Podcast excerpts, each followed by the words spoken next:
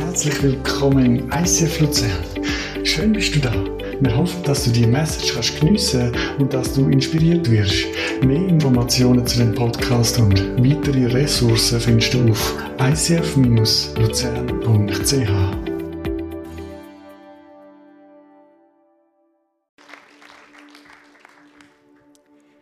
Ja, danke vielmals.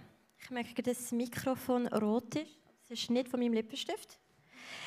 Hey, ähm, ich habe mir die Frage auch gestellt. In der Vorbereitung auf die Predigt habe ich mich gefragt, was macht eigentlich eine starke Frau aus? Wenn ich mir versuche vorzustellen, wie eine starke, ideale, gute Frau aussieht, was habe ich für ein Bild vor mir? Und da habe ich auf ähm, Social Media ein mega spannendes Video gesehen, es ist auf Englisch. Und da tut eine Frau finde ich recht gut zusammenfassen, was sie findet, die Herausforderungen sind von einer Frau in der heutigen Zeit. Ich habe da einen Text daraus gemacht, ähm, auf Deutsch, und noch ein bisschen angepasst und ich möchte es vorlesen. Und dann kannst du einfach mal schauen, wie das auf dich wirkt. Die unrealistischen Erwartungen der Gesellschaft an Frauen. Wir sollen arbeiten, als hätten wir keine Kinder und unsere Kinder großziehen, als hätten wir keinen Job. Man wird die Hausfrau als unerfüllt bezeichnen, die berufstätige Mutter als egoistisch, während kinderlose Frauen als unvollständig gelten. Wir sollen unsere Männer bemuttern, sie aber nie wie Kinder behandeln. Uns wird gesagt, wir sollen keinen Penner aus Liebe heiraten, aber auch nicht bei einem erfolgreichen Mann auf Sicherheit bleiben. Eigentlich ist unglücklich verheiratet besser als glücklich und ledig. Wir sollen nicht abhängig von einem Mann sein wegen des Geldes, aber ihn auch nicht entmannen, indem wir mehr verdienen. Wir sollen unsere Sexualität ausleben, nicht so prüde sein, aber bitte auch etwas Selbstachtung haben. Wir sollen uns um unser Aussehen kümmern, aber aufhören, nach Aufmerksamkeit zu suchen. Man erwartet von uns, dass wir in Würde altern, aber uns nie gehen lassen. Wir sollen für immer jung aussehen, aber ja nicht oberflächlich und unsicher sein. Wir dürfen Nein sagen, aber sollen bitte nicht so schwierig sein. Uns wird gesagt, dass wir wie ein Mann denken müssen, um erfolgreich zu sein, aber nicht wie, uns nicht wie einer verhalten dürfen, wenn wir gemacht werden wollen. Wir sollen doch einfach endlich sagen, was wir denken, brauchen und wollen, aber wir sollen nicht zur nörgelnden Frau werden, die keiner haben will. Wir sollen zu jeder Zeit alles im Griff haben, aber ja nicht zu dominant sein. Wir sollen unsere eigene Meinung haben, aber bitte nicht rebellieren. Wir sollen spannend und abenteuerlich sein, aber Achtung, eine Lady soll sich auch wie eine benehmen. Wir sollen uns unserer Umgebung bewusst sein, aber bitte nicht alles dramatisieren. Wir sollen Selbstliebe praktizieren, aber ja nicht selbstverliebt sein. Wir sollen groß träumen und auch Verständnis dafür haben, wenn wir im Hintergrund bleiben. Wir sollen nicht zu viel und zu laut sein, aber warum sind wir eigentlich so ruhig und schüchtern? Ich weiß nicht, was es jetzt bei dir auslöst. Ich würde jetzt mal vermuten, dass jede Frau da innen mindestens eine unrealistische Erwartung, die ich aufgezählt habe, schon begegnet ist oder noch eine könnte hinzufügen Und als ich diesen Text aufgeschrieben habe, habe ich irgendwann gemerkt, ich muss aufhören, weil es hat mich frustrieren. Es hat mich irgendwie hässlich gemacht und ich habe gemerkt, hey, irgendwie sind da so viele kontroverse Erwartungen herum, ähm, die ich unfair finde und die mich verwirren und die irgendwie keine Frucht bringen. Und ich merke, dann muss ich mich fragen, okay, was mache ich jetzt? Wie, wie will ich jetzt mein Leben leben? Wie will ich ein erfülltes Leben haben? Weil ich könnte einerseits mein Leben damit verbringen, all den Erwartungen gerecht zu werden. Und es geht ja nicht auf. Ich würde es nicht schaffen und es wäre ja mega limitierend, es wäre nicht authentisch, ich könnte nicht mir selber sein. Und ich könnte aber auch andersrum mein Leben damit verbringen, allen nicht beweisen, dass ich mehr bin als das. Mich kann man nicht in eine Box stecken, ich bin viel mehr wert und ähm, und ich habe das Gefühl, dass das mega limitierend wäre. Weil dann wäre mein Fokus auf die Person, die ich nicht sein will und alle sollen es checken, anstatt mein Leben damit zu verbringen, die Person zu sein, die ich bin. Oder? Und dann habe ich mich gefragt, okay, wie gehen wir eigentlich damit um? Und heute möchte ich gerade über eine Frau reden, die das, glaube ich, gecheckt hat. Das ist eben Maria. Und ich finde, sie hat wirklich verstanden, was es bedeutet, frei zu leben weil sie sich Jesus völlig hingegeben hat. Wie verstehst du, wenn wir uns hingeben, wenn wir uns Gott hingeben, sind wir eigentlich am sagen, Jesus, ich komme vor deinem Thron und du sollst mir sagen, wer ich bin. Ich gebe dir alles. Ich gebe dir mein Geschlecht, meine Identität, äh, meine Persönlichkeit, meinen Charakter, meine Stärken, Schwächen, Träume, Ängste. Ich gebe dir alles und du darfst mir sagen, wer ich bin. in der Offenbarung 4 gibt es ein Bild, vielleicht kennst du es, von 24 Ältesten, die vor dem Thron Gottes stehen. Und die machen immer wieder das Gleiche. Zuerst, als ich das gelesen habe ich gedacht, wow, wie langweilig, wenn du das in Ewigkeit machst. Und was sie machen, ist, sie schauen Gott an, merken, wie mächtig und groß und gut und gnädig das ist. Also schießen sie ihre Kronenboden, kehren auf ihr Angesicht und beten ihn an. Dann lesen sie die Krone auf, setzen sie wieder auf, stehen auf, schauen Gott wieder an und raten mal, was passiert. Sie merken wieder, wie großartig und mächtig und, und gnädig und liebevoll dass er ist und machen wieder das Gleiche. Schießen ihre Krone am Boden, kehren auf ihr Angesicht und beten ihn an. Und ich denke, das ist Hingabe. Hingabe ist nicht einfach, dass wir zu Gott gehen, unsere Krone absetzen und sagen, Gott, du bist würdig, ich nicht, hier ist meine Krone und dann laufen wir wieder davon. Ich glaube, Hingabe ist zu Gott gehen, unsere Krone absetzen und sagen, Gott, du hast mir die Krone gegeben, also sag du mir, wie ich sie soll tragen soll. Tu du sie heiligen. Und ab dem Moment können wir sie wieder nehmen und aufsetzen und das Leben leben, das er uns schenkt. Ich glaube wirklich, dass es ähm, Zeit ist für uns Frauen, dass wir so ein bisschen unseren Platz verstehen im, im Königreich. In 1. Mose 1 steht, so schuf Gott den Menschen als sein Abbild, ja als Gottes Ebenbild und er schuf sie als Mann und Frau. Ich habe das Bild von einem Spiegel mitgebracht. Ich glaube, das ist auch das, was passiert. Je mehr wir Gott anschauen, je mehr wir in dieser, in dieser Hingabe leben, wo wir, wo wir bei den Füßen von Jesus sind, umso mehr verstehen wir, wer er ist und durch das, wer wir sind, weil wir ja sein Ebenbild sind. Und spannend ist, da braucht es den Mann und die Frau, um das volle Ebenbild besser verstehen Ich glaube nicht, dass die Frau da ist, um nur den Mann grösser zu machen oder sich hinter dem Mann zu verstecken. Ich glaube auch nicht, dass die Frau da ist, um den Mann kleiner zu machen oder seinen Platz einzunehmen. Ich glaube, dass wirklich die Frau da ist, um Hand in Hand mit dem Mann vorwärts zu gehen und so Gott alle Ehre wie wir zusammen können sein Ebenbild reflektieren Und ich glaube, Maria hat es gecheckt. Ich glaube, Maria hat gecheckt, dass sie bei den Füßen von Jesus ihre Identität, ihre Berufung und ihre Freiheit findet, völlig weg von Menschenfurcht, aber genau dort, wo sie hergehört. Und die möchte ich heute mit dir anschauen. Jesus hat übrigens gesagt, das finde ich auch noch spannend, das findet man, findet man im Matthäus-Evangelium, er hat gesagt, die Frau hat so dermaßen Hingabe gelebt, dass überall, wo das Evangelium verkündet wird, wird man von ihr erzählen und das, was sie gemacht hat. Also unsere Hingabe hat einen Impact. Also schauen wir zusammen mit Maria. Ist das gut? Ich würde noch gerne für uns beten.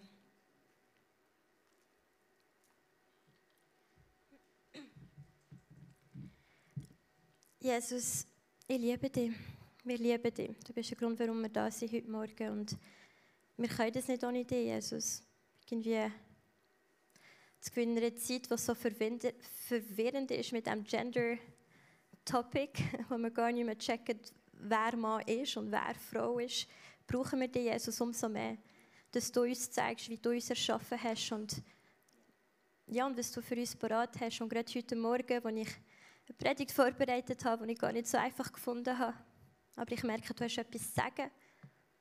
Ich bitte darum, dass du heute Morgen redest, Jesus, dass du zu deiner Church redest, dass du zu mir redest, dass du uns zeigst, was du für uns parat hast. Und wir wollen offen sein für dein Reden und dein Wirken heute Morgen.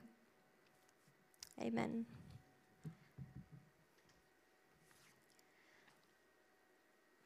Ich habe diese Woche gemerkt, als ich mit dem Joel geredet habe, dass es ein kleines Missverständnis gegeben hat. Er hat gemeint, ich würde über die Maria, die Mutter von Jesus, predigen. Ähm, die heißt ja auch Maria, aber die habe ich wirklich nicht im Sinn gehabt. es gibt übrigens noch eine andere Maria, das ist Maria Magdalena. Ich weiß nicht, ob du noch von der gehört hast. Sie hat ja sieben Dämonen in sich gehabt, also ziemlich krass. Und Jesus hat die Dämonen weggetrieben und dann ist sie zu einer Jüngerin geworden. Also sie hat Jesus gefolgt. Ähm, aber um die geht es heute auch nicht. Es geht um eine andere Maria, und zwar die Maria, die Schwester von Martha und Lazarus. Sagt ihr das etwas? Die werden wir heute zusammen anschauen. Die Maria, die kommt dreimal vor in der Bibel. Und jedes Mal ist sie bei den Füßen von Jesus. Also jedes Mal ist sie in dieser völligen Hingabe. Und sonst weiß man nicht mega viel über die Maria. Aber man nimmt an, dass sie von einer wohlhabenden Familie kommt. Ähm, man weiß nicht, ob sie verheiratet war oder nicht, oder ob sie Kinder hat oder nicht. Ähm, man weiß einfach nur, dass sie Jesus geliebt hat und in Bethanien gelebt hat. Bethanien ist ein Dorf oder eine Stadt, die drei Kilometer weg ist von Jerusalem. Und es ist etwa alles, was man über die Maria weiß. Und das erste Mal, was sie vorkommt, das ist in Lukas 10. Und dort hat die Martha, ihre Schwester, hat Jesus zu sich eingeladen. Und ähm, das hat man in dieser Zeit so gemacht. Man hat Rabbis zu sich eingeladen. Und dann hat Rabbis essen und alle Gäste sind auch am Tisch gehockt. Und dann hat der Rabbi einfach ein bisschen gelernt. Und dann konnten wir zusammen Gemeinschaft haben und vom Rabbi lernen. Und so ist Jesus am Lehren und Martha als gute Gastgeberin und gute Frau und so wie sich in dieser Zeit auch gehört hat, ist am Dienen gewesen, am Kochen, Bedienen und was halt so dazu gehört. Und dann merkt sie, dass sie da ein bisschen allein unterwegs ist, weil ihre Schwester Maria, anstatt mitzuhelfen, bei den Füßen von Jesus hockt und am Lernen ist. Und so ziemlich alles ist falsch an dieser Situation. Weil als Frau Gerade in dieser Zeit hat sie genau einen Job gehabt und es ist eine gute Gastgeberin. Sie, sie hätte sollen dienen, sie hätte sollen ja nicht bei den Männern hocken, das hat man nicht gemacht.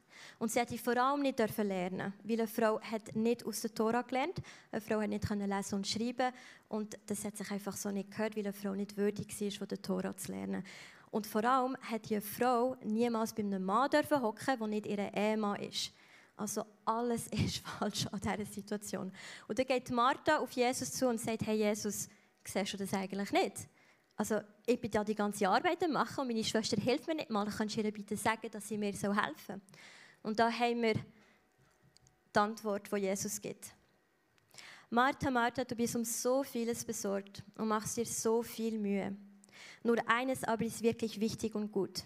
Maria hat sich für dieses eine entschieden und das kann ihr niemand mehr nehmen. Ich finde die Antwort von Jesus so krass nicht, so völlig unerwartet. Er sagt nicht, hey Martha, ich verstehe dich. Oder hey Martha, ja, weißt normalerweise wäre es schon gut, wenn sie helfen würde, aber heute bin ich halt da. Er ist eigentlich mega radikal in seiner Antwort. Er sagt, es gibt nur etwas, was gut und richtig ist. Und Maria hat sich für das entschieden. Und das kann ihr niemand wegnehmen. Also Maria, eine Frau, die bei den Füßen von Jesus hockt, egal wie angebracht es in dieser Zeit war oder nicht. Und das zweite Mal, wo wir Maria lesen das ist die Geschichte von Lazarus, der gestorben ist. Kennst du die Story? Ihr Bruder Lazarus ist gestorben. Man schickt jemanden zu Jesus, der ihm sagt, hey, dein Freund Lazarus ist gestorben. Und Jesus sagt, okay, in zwei Tagen laufen wir los.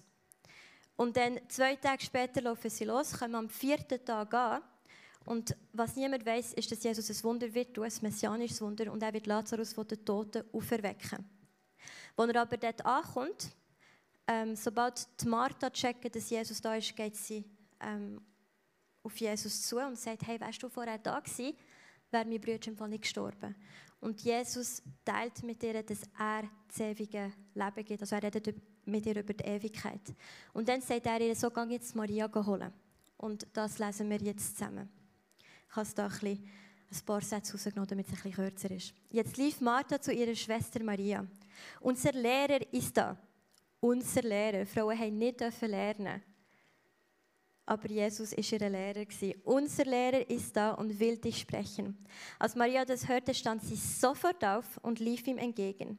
Maria lief dorthin, wo Jesus auf sie wartete. Als sie ihn sah, fiel sie vor ihm nieder und rief: Herr, wenn du da gewesen wärst, würde mein Bruder noch leben. Jesus sah, wie sie und auch die Trauergäste weinten.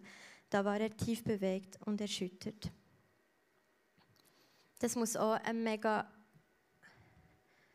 lebensverändernder Moment gewesen für Maria. Weil jetzt hat sie nicht nur erfahren, dass sie von Jesus respektiert wird und angenommen wird und von ihm lernen darf und dass er das lebendige Wort gibt, sondern sie hat auch lernen, dass sie zu Jesus gehen mit ihrem Schmerz ähm, und dass er sie ernst nimmt. Er tut es nicht verspotten, verleugnen, ähm, sondern nimmt es ernst und sie darf sich, ähm, sie, sie, darf, ja, sie darf das mit ihm teilen. Und nicht nur hat er mitgelitten, mitgefühlt, sondern ein paar Minuten später hat er dann sogar Leben hineingesprochen und ihre Brüder wieder ähm, ins Leben gerufen. Also wir haben wirklich Maria, die erfahren hat, dass sie von Jesus geliebt wird, dass sie als Frau akzeptiert wird, dass sie auch bei ihm darf sein weil die Gesellschaft eigentlich würde erwarten dass sie im Hintergrund steht. Nein, noch besser, er sagt ihr sogar, dass sie sich für das einzige Richtige entschieden hat, indem sie zu ihm kommt. Er hat sie geehrt, er hat sie verteidigt übrigens. Sie hat ja nichts müssen sagen. Er hat für sie geredet, er hat sie beschützt. Sie durfte kommen, wie sie war. Jesus hat sie tröstet und sie hat verstanden, hey, Jesus meint es gut mit mir. Er ist ein guter Lehrer. Und jetzt möchte ich mit dir anschauen, was nach dem passiert. Das ist die dritte und letzte Geschichte von der Maria und es ist meine absolute Lieblingsgeschichte. Und die wollen wir zusammen lesen. Das ist in Johannes 12. Ich möchte aber noch kurz etwas trinken.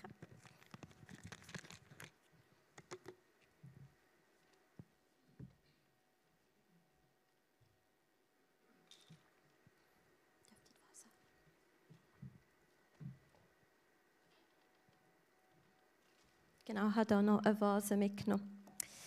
So, sechs Tage vor Beginn des Passafestes kam Jesus wieder nach Bethanien, wo er Lazarus von den Toten auferweckt hatte.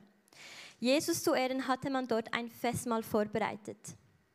Martha half beim Bedienen, während Lazarus unter den Gästen war, die mit Jesus aßen. Dann nahm Maria ein Fläschchen mit reinem, kostbarem Nardenöl, goss es über die Füße von Jesus und trocknete sie mit ihrem Haar. Der Duft des Öls erfüllte das ganze Haus. Aber einer von seinen Jüngern, Judas Iskariot, der ihn später verriet, meinte entrüstet, das Öl hätte man besser für 300 Silberstücke verkauft und das Geld den Armen gegeben. In Wirklichkeit ging es ihm aber nicht um die Armen, sondern um das Geld. Er verwaltete die gemeinsame Kasse und hatte schon oft etwas für sich selbst herausgenommen. Jesus erwiderte, lass sie. Maria hat damit nur die Salbung für mein Begräbnis vorweggenommen. Arme, die eure Hilfe nötig haben, wird es immer geben. Ich dagegen bin nicht mehr lange bei euch. Und im Matthäus-Evangelium, wo eben die gleiche Story erzählt, dort sagt eben ähm, Jesus sogar noch, und überall, wo das Evangelium verkündet wird, wird man von dieser Frau reden und das, was sie da hat. Und das ist das, was wir heute Morgen machen, oder? Wir reden genau über die Frau, die alles gegeben hat, was sie noch hatte. Nicht, ob du, die, ob du dir die Situation kannst vorstellen kannst, da findet das Fest statt zu Ehren von Jesus. Also wahrscheinlich könnte man sich noch bei ihm dafür bedanken, dass er Lazarus von den Toten auferweckt hat, oder? Und es ist kurz vor seiner eigenen Kreuzigung, aber nur die wenigsten haben es verstanden. Es ist ja nicht so, als hätte Jesus immer wieder erwähnt, hey, ich bin nicht mehr lange bei euch und und und, aber irgendwie nicht viele haben es gecheckt. Und es sind alle in diesem Haus, wo noch wahrscheinlich vor einer Woche oder so nach, nach einer verwesenen Leiche gestunken hat, so beschreibt die Bibel. Und etwa Wochen später schmeckt es wahrscheinlich nach Essen, nach Essen, nach, nach einfach ähm, Zelebrierung. Und ein paar Minuten später kommt Maria und da schreibt der Johannes, da schmeckt das ganze Haus nach Öl, nach teurem, gutem Öl, das man niemals würde in einem Moment ausgießen Und die 300 Silberstücke übrigens, man nimmt an, dass es ungefähr ein Jahreskalt war ob du dir das kannst vorstellen das heisst, ein Jahreskalt in einem Moment über Jesus ausgelehrt.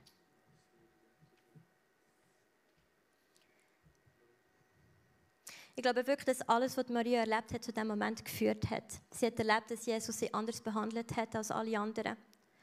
Sie durfte zu Jesus kommen, von ihm lernen. Sie durfte erleben, dass es sich immer lohnt, Jesus an erster Stelle zu haben. Er hat ihren Schmerz nicht verleugnet, nicht ignoriert. Er hat mitgefühlt und dann hat er geholfen und Leben hineingesprochen, was es gebraucht hat. Und jetzt war sie in diesem Haus und hat etwas verstanden, was die wenigsten verstanden haben. Sie hat verstanden, dass da ein Moment am Passieren ist, dass da eine Gelegenheit ist, wo so nie mehr kommen wird. Die letzte Gelegenheit, ihrem König alle Ehre zu geben für das, was er bald wird tun. Und sie war die Einzige im Raum, die das begriffen hat.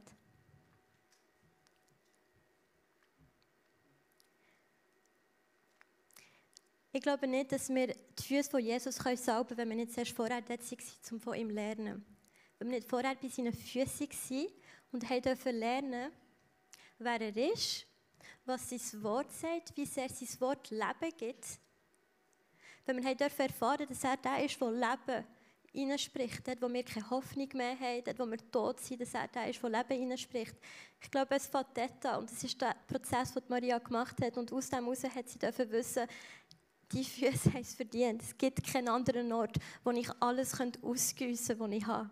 Es gibt keinen anderen Ort, wo es verdient hat.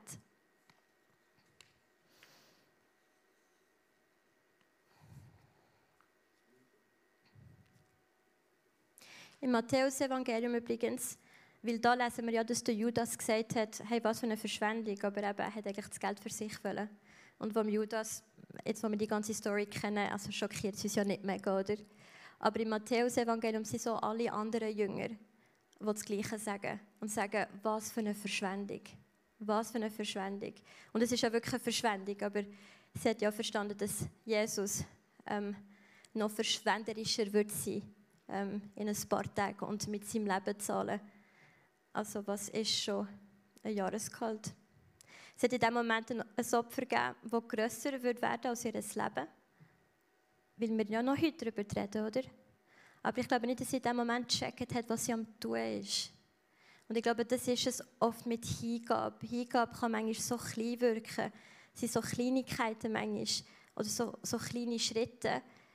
Und in dem Moment kostet es viel. Also Hingabe kostet ja immer. Aber in dem Moment, weiß nicht, ob wir in dem Moment auch checken, was es eigentlich für Auswirkungen könnte haben. Und ich glaube auch nicht, dass die Frau in dem Moment begriffen hat, dass wir noch heute darüber reden würden, was es bedeutet, sich hinzugeben, anhand von ihrem Beispiel.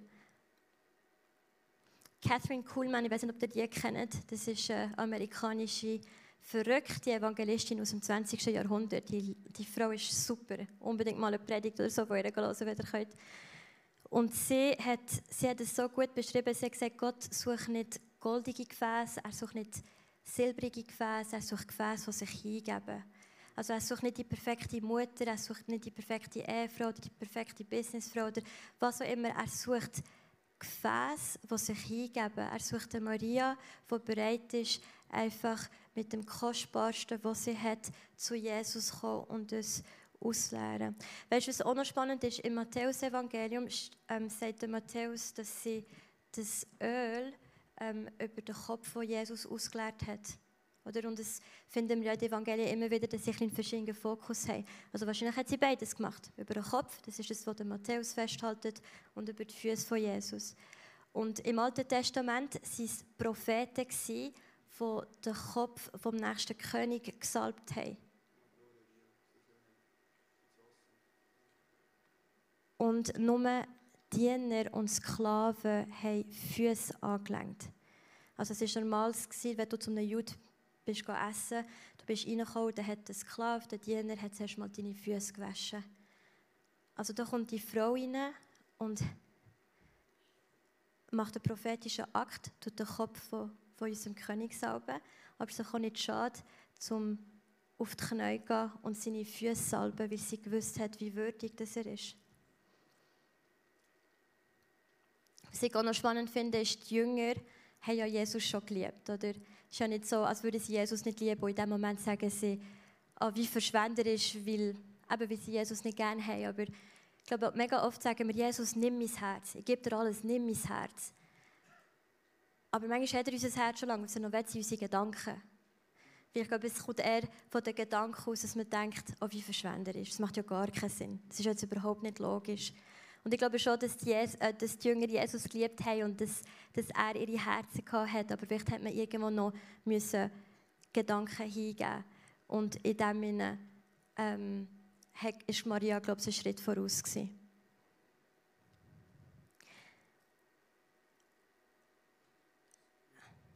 Sie hat zu dieser Zeit hat sie gemacht, was nur eine schlecht erzogene Rebellin machen würde. Also sich mit männlichen Gäste aufhalten, anstatt zu dienen oder bei den Frauen zu bleiben. Sie hat gemacht, was nur Propheten würden machen, also den Kopf vom nächsten König salben. Sie hat gemacht, was nur ein Sklave machen, also die Füße von einer Person berühren und dann mit dem eigenen Haar abtrocknen.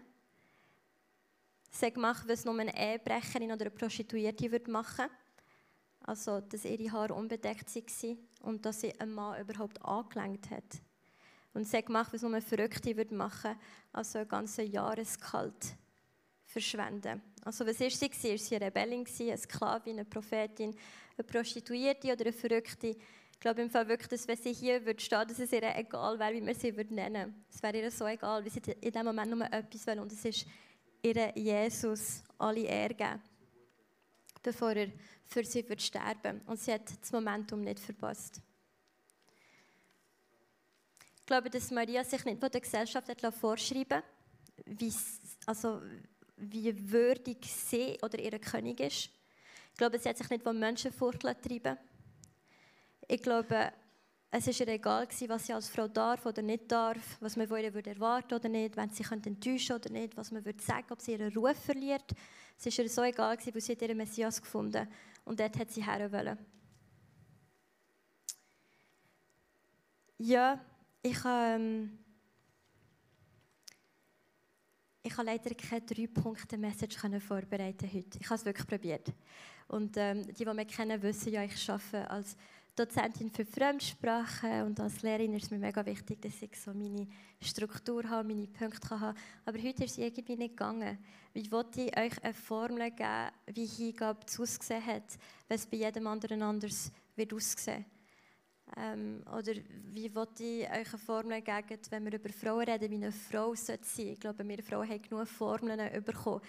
Aber ich glaube, was ich gelernt habe oder was ich am Lernen bin, ist, dass ich als Frau das Wertvollste, was ich kann, ist bei den Füßen von Jesus sein und zulassen, dass er ähm, eine Identität und eine Berufung über mich ausspricht. Genau dort, ja, genau dort finde ich das, was ich suche.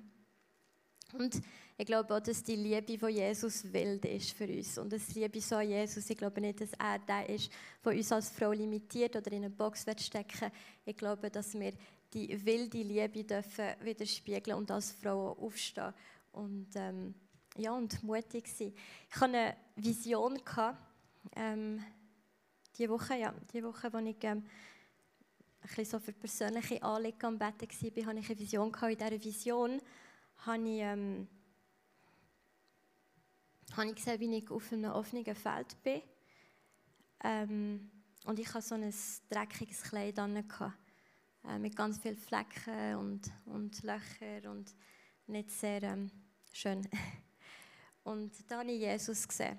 Und ähm, er hat mich einfach in den Arm genommen und ich musste so müssen rennen und ich habe gemerkt, das ist, das ist mein Scham, den ich da trage. Es ist, es ist meine Frust, es ist meine Wut, es ist, sind meine Verletzungen, sind meine Zweifel überall, wo ich einfach, wo ich es wie nicht herbringe. Wo ich es gerne herbringen aber ich schaffe es irgendwie nicht. Und dann hat mich Jesus umarmt so wie er halt ist. Und hat mich geliebt und hat mich gehabt. Und als er mich losgelassen hat, merke ich, dass er mein Kleid an hat. Und dann schaue ich mich an und merke, dass ich ein weißes Kleid trage. Da habe ich wieder daran erinnert werden, was es bedeutet, dass Jesus eigentlich für alles gezahlt hat, dass er all meine Scham und alles aus sich genommen hat. Und es gibt so Momente, also ich glaube, viele von euch kennen meine Geschichte. Ich habe ja vor etwa, was ist es, mittlerweile neun Jahren zu Jesus gefunden. Ich habe vorher ein ganz anderes Leben geführt. Ich hätte nie gedacht, dass ich jemals mit dem Jesus unterwegs würde sein. Weil meine Mutter hat mir so viel von dem erzählt und es ist mir so auf die Nerven gegangen. Ich hätte nie gedacht, dass ich in mein Leben würde begeben, bis ich eine Begegnung mit ihm hatte in meinem Zimmer. Und auf einmal war er echt. Gewesen. Auf einmal war er lebendig. Auf einmal war er der einzige Weg und die einzige Wahrheit und das einzige Leben für mich. Und dann habe ich mein Leben übergeben und es hat alles verändert.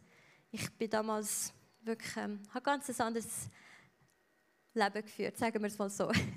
es hat alles verändert. Und das sind Momente, dann ist es mega einfach, ja, sich daran zu erinnern, was es bedeutet, dass, dass Jesus alles zahlt hat und alles macht für sie so krasse Momente, weißt du, was ich meine?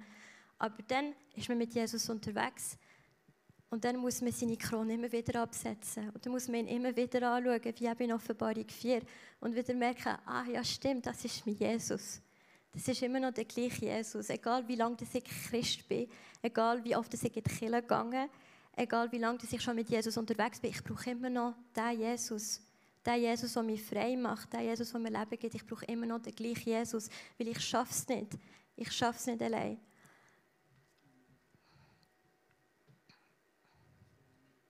kann die Band raufkommen.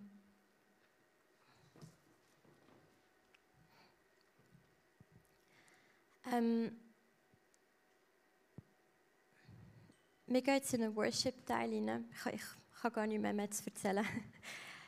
Der Johnny und ich, als wir von Reading zurückgekommen sind, ähm, im 21. war das, gewesen, haben wir gewusst, wir wollen eins, und zwar einen Encounter Night starten. Das ist ja die Abend-Celebration, die wir hier im ISF Luzern haben weil wir davon überzeugt sind, dass Gott echt ist und lebendig ist und dass er uns begegnen möchte. Und es ist in dieser, persönlich, in dieser persönlichen Begegnung, dass wir lernen können, all das machen, uns hinzugeben, mit ihm unterwegs sein, wo wir lernen können, was es bedeutet, Frau zu sein, was es bedeutet, Mann zu sein. Ich glaube, wir alle brauchen immer wieder frische Begegnungen mit dem Gott. Ich glaube, es geht nichts anderes für uns, als einfach Gott immer wieder neu kennenzulernen, neu zu begegnen, uns neu zu öffnen für seine Gegenwart, für sein Wirken, für sein Reden. Und das ist das, was ich mir heute Morgen wünsche. Und Johnny und ich werden auch ähm, für euch beten, wenn ihr das wollt. Also wir werden dort im Ecken stehen, könnt auch gerne Gebet holen, wenn ihr wollt. Ähm, dass ihr einfach für Gott erleben Dass du heute Morgen Jesus erleben als die Retter, als die gute Lehrer, als der, der dich liebt, der dich tröstet. Und dass du wirklich darfst, ja, darfst in die Freiheit kommen. Und ich habe noch das letzte Bild. Es ist ähm, eine Frau, die mit einem Leu unterwegs ist. Und so hat meine Vision geendet, die ich hatte, von diesem dreckigen Kleid, das weiß geworden ist. Ich habe dann gesehen, wie ich mit diesem Leu weglaufe. Und ich habe das Gefühl, dass es das ist, wo, ja, wo, wo Jesus auch heute Morgen Sagen ist, dass wir auch als Frau dürfen mutig und frei mit dem Leu unterwegs sein. Wenn du Gebet brauchst, dann kannst du gerne auf uns zukommen und sonst ja, einfach ähm, den Worship brauchen, um dein Öl ausgießen und Jesus alle Ehre. Können wir zusammen aufstehen? Ich würde noch gerne beten.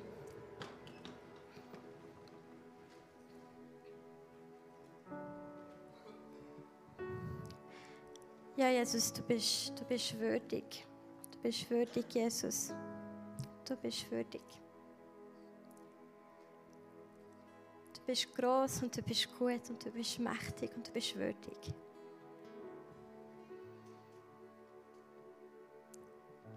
Bitte hilf uns, genau solche Frauen und Männer zu sein, die sich hingeben, wie es Maria gemacht hat. Dass wir verschwenderisch umgehen mit unserer Liebe, weil wir wissen, dass du den höchsten Preis gezahlt hast. Und egal, was wir dir bringen, was ist im Vergleich zu dem, was du für uns gemacht hast. Und heute Morgen bitte ich darum, Heiliger Geist, dass du wirklich durch die Reihe gehst. Und dass du Herzen berührst. Dass du Freiheit schenkst. Dass du Begegnungen schenkst. Dass wir heute Morgen wieder frisch daran erinnert werden, was es bedeutet, dass du da bist. Und dass du lebendig bist und dass du da bist. Rette zu uns heute Morgen, Jesus. Mach uns frei.